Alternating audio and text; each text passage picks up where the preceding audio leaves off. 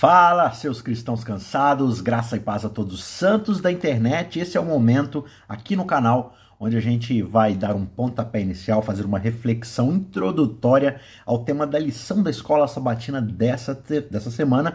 E o tema geral do trimestre, desses três primeiros meses do ano, tem sido administradores fiéis à espera do mestre. A gente tem falado sobre o tema da mordomia envolve, claro, finanças, né, termos monetários, mas envolve muito mais do que isso, envolve o nosso modo de pensar, o nosso modo de agir, a nossa postura em relação aos outros ao nosso redor e a forma como a gente conduz as escolhas da nossa vida, os nossos objetivos, os nossos alvos, e se nós de fato entendemos que estamos administrando as coisas que Deus nos deu ou se estamos de fato tratando tudo como se fosse nosso. E hoje essa semana, o nosso tema, na lição de número 9, no episódio de número 9, é Cuidado com a cobiça.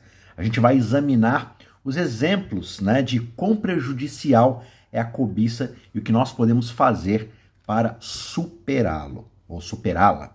Tá certo? O verso chave dessa semana está em Lucas, capítulo 12, verso 15, e diz: Esteja atento e cuide com a cobiça pois a vida de alguém não consiste na abundância das coisas que possui. Palavras vindas diretamente da boca de Jesus, alertando para que nós tenhamos cuidado de fato com esse ídolo tão poderoso que age dentro de nós muitas vezes, que é a cobiça. Tá certo? Então nós vamos tratar esse assunto aqui nesse vídeo em três tópicos bem pertinentes. Primeiro, a cobiça corrompe a pessoa por completo. Segundo, o contentamento é a verdadeira cura para a cobiça. E terceiro, o verdadeiro contentamento só vem por meio de Cristo.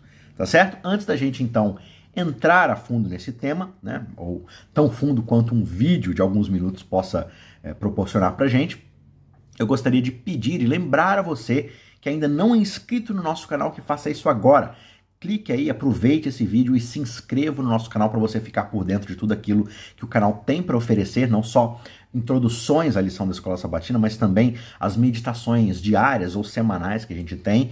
E esse ano nós estamos trazendo alguns cursos bíblicos, a começar com cursos aí sobre teologia bíblica, sobre uma visão panorâmica da Bíblia, como ler a Bíblia livro por livro, fora os cursos que você já tem aqui no canal, que são os cursos de interpretação bíblica básica, para você aprender a ler a sua Bíblia de forma devocional, de um jeito claro, de um jeito prático, para que você tenha muito mais produtividade na hora de estudar a sua Bíblia, tá certo? Vamos então aqui para o nosso tema. Deixe o seu joinha, curta se esse vídeo te abençoou, te ajudou de alguma forma, te edificou. Não esqueça de, não esqueça de considerar deixar aí o seu like e também comentar aqui na participação do nosso vídeo, deixando a sua sugestão, deixando é, alguma ponderação que você tem em relação ao tema de hoje, ou simplesmente deixando aí um amém, ou um gostei, ou não gostei, ou uma crítica, enfim, faça o que você quiser, desde que você se engaje aqui com a gente no nosso canal, tá certo? Ponto de número um, então a cobiça corrompe a pessoa por completo. Veja, a cobiça, né, que a gente pode chamar de cobiça ou também de ganância, nada mais é do que um desejo muito forte, muito intenso por ter coisas, por possuir coisas, ou poder, status, ou seja, não precisa ser só uma coisa material, mas também algo, né, subjetivo ali como um sentimento, um, a sensação de você ter algo na qual você tem influência ou poder ou status, enfim. E essa é uma emoção que muitas vezes leva a gente a querer muito mais do que a gente simplesmente precisa, do que a gente pode ou tem condição de ter. Né? E aí no verso que a gente mencionou, né, que conduz o estudo dessa semana, que é Lucas 12, 15, Jesus diz para a gente estar atento e ter cuidado com a cobiça, né? porque a vida do ser humano, a vida de alguém não consiste na abundância das coisas que essa pessoa possui. Então a nossa vida não é pautada, ela não é definida por aquilo que nós temos ou deixamos de ter. Então esse verso, o que ele está fazendo, o que Jesus está falando para nós, é alertando a gente para os perigos da cobiça e lembrando para a gente de que a vida é muito mais do que aquilo que nós possuímos. Sabe, a cobiça ela pode corromper uma pessoa por completo. E quando nós nos tornamos obcecados com dinheiro, poder, status, coisas, bens, enfim, nós podemos fazer qualquer coisa para alcançar esses objetivos. A gente pode mentir, trapacear, prejudicar outras pessoas para obter aquilo que nós queremos, cruzar limites éticos, morais, abrir mão dos nossos valores, do nosso compromisso com Deus, com o seu reino, com as pessoas do seu reino, da sua comunidade de fé, né? E tudo isso pode levar a gente a perder certos relacionamentos, perder a reputação diante das pessoas. E além disso, a busca incessante por mais, por ter o tempo todo, pode deixar a gente insatisfeitos, felizes. É, entramos em depressão por não alcançarmos as metas e objetivos que nós estabelecemos para nós mesmos, ficar o tempo todo ali desesperado com o amanhã, porque a gente não está no ritmo do alcance das coisas que a gente gostaria de ter. Né? Então, a gente acaba ficando insatisfeito, infeliz, porque a gente transformou a nossa vida nas metas das coisas que a gente quer ter. Só que, no entanto, o contentamento de fato é a cura para a cobiça.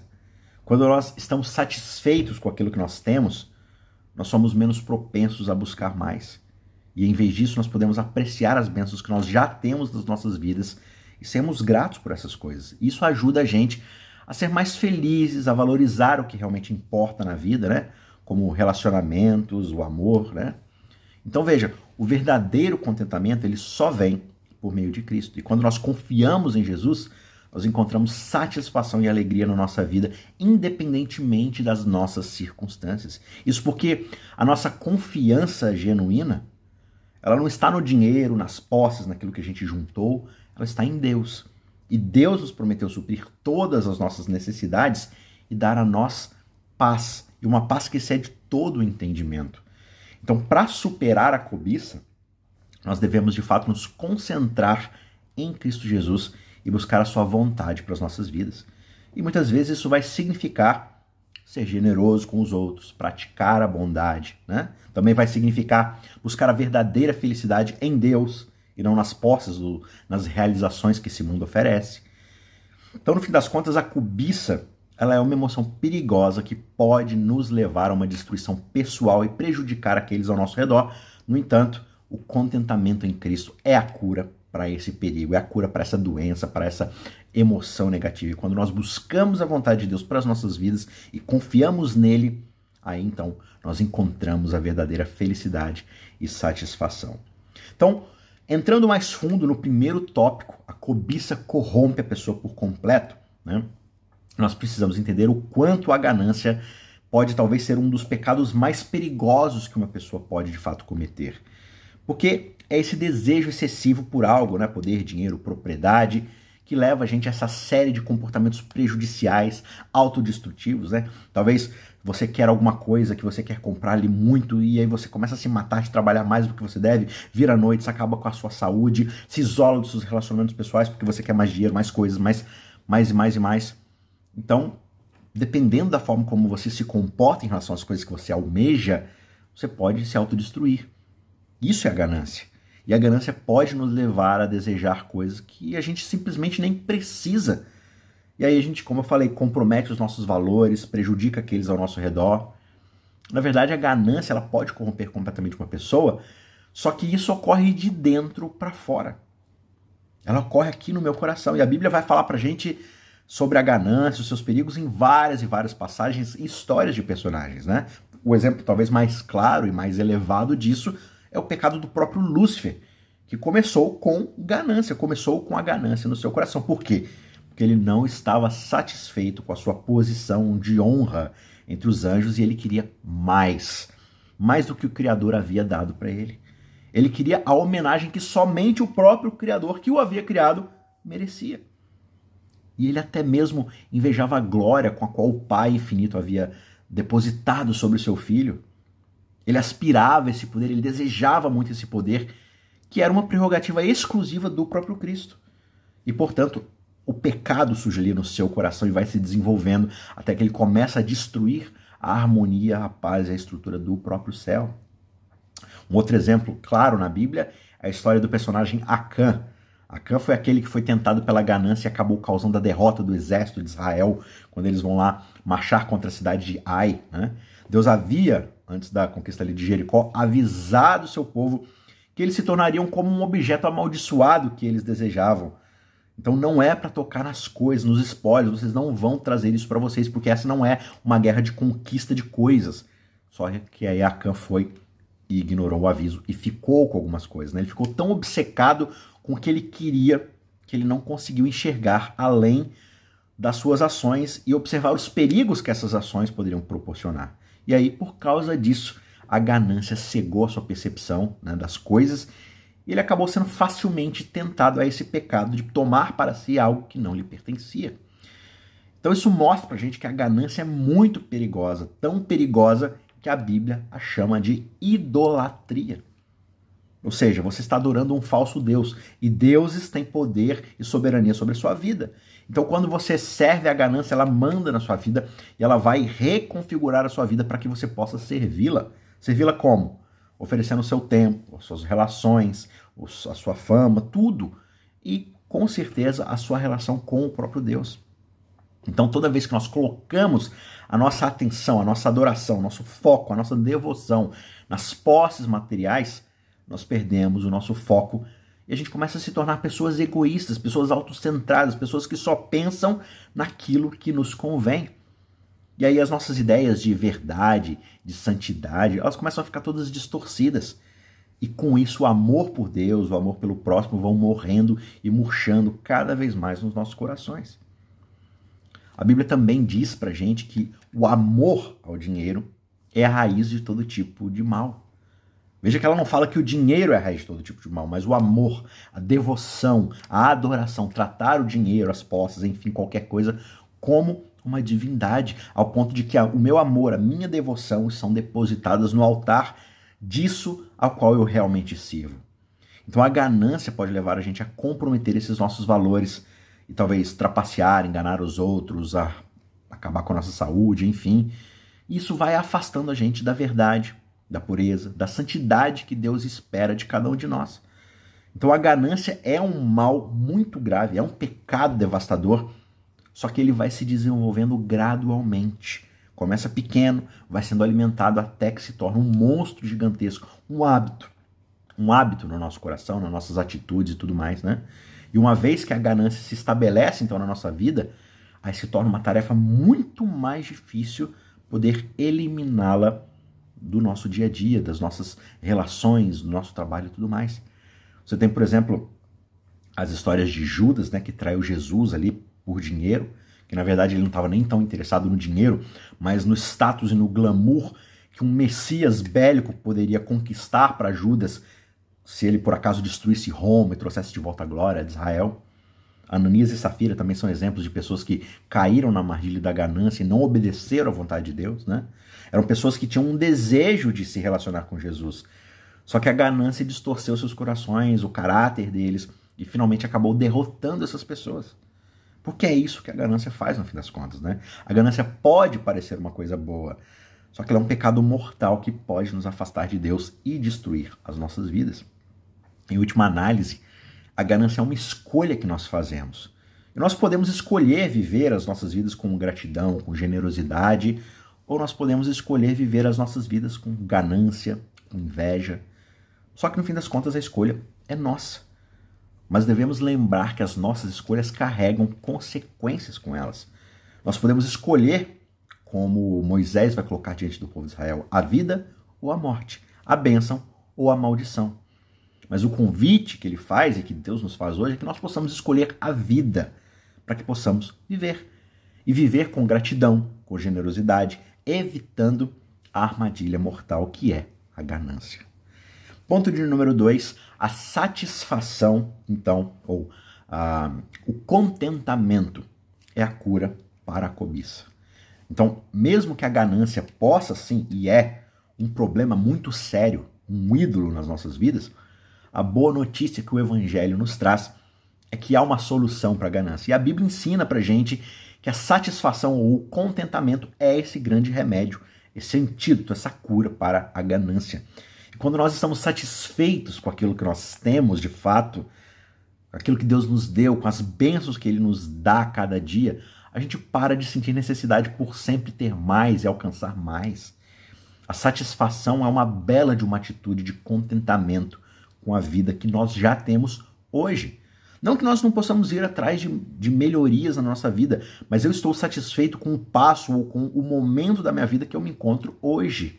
Eu não me sinto incompleto porque eu, ainda me falta tal coisa. Não que eu não possa ir atrás dessa coisa para que eu chegue nela um dia, mas hoje eu já me sinto satisfeito porque hoje eu já tenho tudo que eu preciso, que é Deus. Então, é uma disposição de espírito que eu desenvolvo, que o espírito né, desenvolve em mim, que me leva a encontrar alegria nas coisas mais simples da vida, a não ficar buscando felicidade nas coisas que eu ainda não tenho. Posso vir a ter lá na frente, mas isso não cria em mim hoje um buraco, um vazio. Então veja, a satisfação é o exato oposto da ganância, que é esse desejo insaciável por sempre ter mais e mais, enquanto a satisfação é eu estou satisfeito com o que eu já tenho hoje. A Bíblia ensina pra gente que a satisfação é um dom que vem de Deus. E quando nós confiamos em Deus e na sua providência, nós sabemos então que ele nos suprirá com tudo aquilo que nós precisamos. E nós não precisamos nos preocupar mais com as coisas do mundo, com as coisas que a gente pode alcançar no mundo, na nossa carreira, no nosso trabalho, nos nossos relacionamentos. Não. Nós não precisamos mais nos preocupar com essas coisas, porque Deus, que é o Criador e sustentador fiel, ele vai cuidar de nós. E aí o apóstolo Paulo escreve para gente que a satisfação é um grande ganho, é o maior lucro que se possa ter, porque ele diz, de fato, a piedade com contentamento é uma grande fonte de lucro, porque nós não trouxemos nada para esse mundo e não vamos levar nada desse mundo quando morremos. Por isso, quando nós temos o que comer, quando nós temos o que vestir, nós devemos estar satisfeitos e contentes com isso. Ele fala isso para Timóteo lá na primeira carta endereçada a esse jovem teólogo, no capítulo 6, versos 6 a 8. Então veja, a satisfação é um sentimento que nos liberta justamente da prisão na qual a ganância nos prende. E quando nós estamos satisfeitos com o que nós temos, a gente para de sentir a necessidade de ficar sempre buscando mais, acumulando mais. Nós não temos mais esse desejo insaciável. Nós não precisamos mais nos preocupar com a próxima promoção, a próxima compra, a próxima viagem, o próximo carro, a próxima casa, o próximo, sabe? A gente pode desfrutar do momento presente, agradecidos por tudo aquilo que Deus já nos deu e por quem Deus é na nossa vida hoje, já, agora. Por isso a satisfação também nos lembra que esse mundo não é a nossa casa e que nós somos, no fim das contas, peregrinos nessa terra em busca de um lar eterno, em busca de algo muito maior do que o agora pode nos proporcionar. E aí, quando a gente se lembra disso, a gente começa a colocar menos valor nas coisas terrenas e mais valor nas coisas celestiais, nos valores eternos. Por isso, a satisfação ajuda a gente a manter essa perspectiva correta sobre a vida de fato e não ficar nos apegando às coisas que esse mundo tem a oferecer. Não que nós não possamos usufruir de muitas dessas coisas, mas, de novo, eu não coloco a minha devoção última, o meu amor definitivo nessas coisas. E além disso, a satisfação é sim uma virtude que ajuda a gente a lidar com as grandes dificuldades da vida. Quando nós enfrentamos, por exemplo, alguns problemas, alguns desafios, a falta de alguma coisa, a satisfação nos ajuda a encontrar alegria mesmo nessas circunstâncias mais difíceis. Só que isso não significa que eu não vou parar de trabalhar para melhorar as minhas circunstâncias, né? que eu não vou buscar um emprego melhor, me aprimorar nas minhas capacidades, né? nos meus relacionamentos e tudo mais. Mas o que isso significa? É que eu vou encontrar alegria verdadeira mesmo quando essas coisas ainda não estiverem perfeitas ou eu ainda não estiver alcançando elas. A satisfação também nos ajuda a amar os outros. Porque quando eu estou satisfeito com aquilo que eu já tenho, eu paro de sentir inveja dos outros. E não só eu paro de sentir inveja do que o outro tem, como em vez disso eu começo a apreciar as bênçãos que Deus deu a mim e que eu posso compartilhar com os outros. Ou até mesmo ficar feliz com as coisas que o outro recebeu, com os passos que ele já deu na sua vida, com o rumo que ele já alcançou. E eu o amo verdadeiramente com sinceridade, feliz pelas bênçãos que Deus deu a essa pessoa, ou feliz com as bênçãos que Deus me deu e que eu posso usar para ajudar as pessoas que ainda não chegaram onde eu cheguei também. Só que, infelizmente, na cultura que a gente vive, a gente aprende a querer sempre mais, buscar sempre mais. E se você observa os, os comerciais, hoje não é nem mais comercial de TV, né? Hoje você entra no YouTube, nas redes sociais, TikTok e tudo mais, você vai ser bombardeado o tempo todo com pequenos anúncios e todos esses anúncios diariamente com essas mensagens piscantes na nossa frente o tempo todo elas estão nos dizendo que nós precisamos de mais coisas, de mais coisas, de mais coisas para sermos felizes.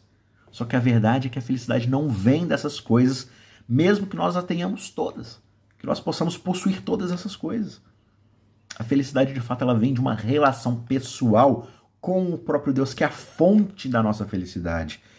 E isso traz a satisfação que vem dessa relação. Portanto, para nós sermos verdadeiramente felizes, nós precisamos aprender a estarmos satisfeitos com aquilo que nós já temos e a principal ou o principal ser ou pessoa que nós já temos na nossa vida é o próprio Deus. Por isso nós precisamos confiar nesse Deus e na sua providência. E a gente precisa se lembrar que esse mundo não é a nossa casa, não é o nosso lar final.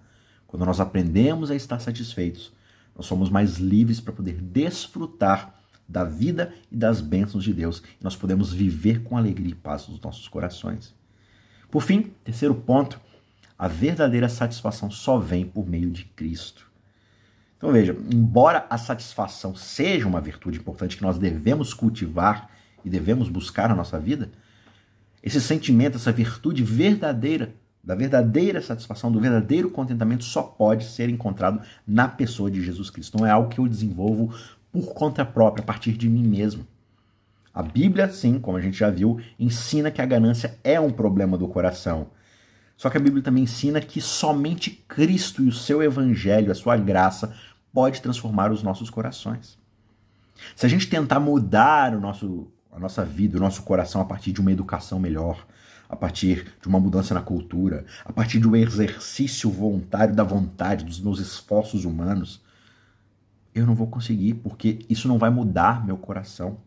Claro que isso tem lugar na minha vida. Eu preciso incrementar a minha educação, eu preciso mudar a cultura ao meu redor, eu preciso exercer uma vontade e os meus esforços a partir da, do poder que Deus me dá.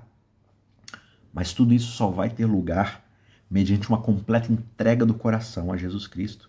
Porque no fim das contas nós não podemos fornecer uma cirurgia que o nosso coração precisa para ser operado para essa transformação. Somente o poder transformador de Cristo vai mudar de fato os nossos corações de pecadores inveterados para pessoas santas, pessoas que buscam fazer sua vontade. Cristo somente é a fonte da verdadeira satisfação que a gente de fato precisa buscar, precisa procurar. E a Bíblia vai ensinar para a gente que somente nele nós vamos encontrar a verdadeira plenitude. O próprio Paulo, mais uma vez, vai escrever para a gente que em Jesus Cristo habita corporalmente toda a plenitude da divindade. E quando estamos nele, nós estamos perfeitos, porque ele é a cabeça de todo o principado, de toda a potestade, porque ele governa todo o universo. Paulo fala isso em Colossenses capítulo 2, versos 9 e 10. Ou seja, em outras palavras, somente em Cristo a gente encontra tudo aquilo que a gente precisa. Porque ele é a fonte da verdadeira plenitude, ele é a fonte da verdadeira satisfação. E para nós mantermos a nossa conexão com esse Cristo, é essencial que nós escolhamos servi-lo e que nós escolhamos depender dele. Ou seja, que a gente troque a nossa devoção e nosso amor último das coisas e coloquemos sobre quem verdadeiramente pode suportar a nossa expectativa, a nossa devoção, o nosso amor, que é Jesus Cristo. Nós também precisamos aprender a orar e estudar a Bíblia mais incessantemente, diariamente, porque essas práticas vão ajudar a gente a manter a nossa conexão com Cristo e aprender mais sobre a sua vida, sobre as suas ações, as suas lições, as suas escolhas, né? E assim a gente encontra a satisfação que a gente procura. A oração também é uma maneira poderosíssima da gente manter conectados com Cristo. E quando nós oramos e nos comunicamos com Deus, nós abrimos o nosso coração para os nossos anseios, para os nossos desejos, para as nossas angústias, para as nossas uh, dificuldades.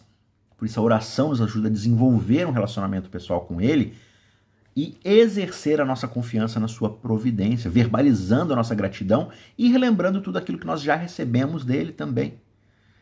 Então, o estudo diário da Bíblia essencial para manter a nossa conexão com Cristo, né?